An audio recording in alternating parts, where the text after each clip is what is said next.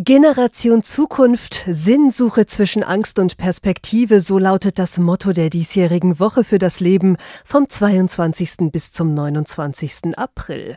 Vor allem die Folgen der Corona-Pandemie mit all ihren Begleiterscheinungen wie Schulschließungen und Kontaktverboten machen vielen Jugendlichen bis heute zu schaffen, das sagt der Jugendbischof der Deutschen Bischofskonferenz, Johannes Wübbe aus Osnabrück. Es taucht zumindest in vielen Gesprächen auch das Thema auf, wie soll es weitergehen weitergehen. Und viele berichten mir, dass die jungen Menschen vorsichtiger geworden sind. Auch der Klimawandel ist ein großes Thema für viele junge Erwachsene, ebenso der Krieg in der Ukraine und nicht zuletzt die ganz persönliche Frage, wie es nach der Schule beruflich und privat weitergehen soll. Mit all diesen Aspekten beschäftigen sich deshalb auch zahlreiche Workshops, die im Anschluss an die bundesweite Eröffnungsveranstaltung am 22. April im Osnabrücker Dom stattfinden. Wir möchten Menschen helfen in ihrer Lebensweise Lebensbewältigung. Dass wir auf ganz eigene Art und Weise mit ihnen ins Gespräch kommen, ihre Fragen ernst nehmen, aber auch gleichzeitig mit ihnen nach Antworten suchen, die für ihr Leben gut und tragend sein können. Und das gilt natürlich auch nach der Woche für das Leben, sagt der Weihbischof. Wir sind ja an ganz vielen Orten präsent, ob das jetzt in der Gemeinde ist, in unseren Jugendverbänden, in Treffpunkten, an Schulen.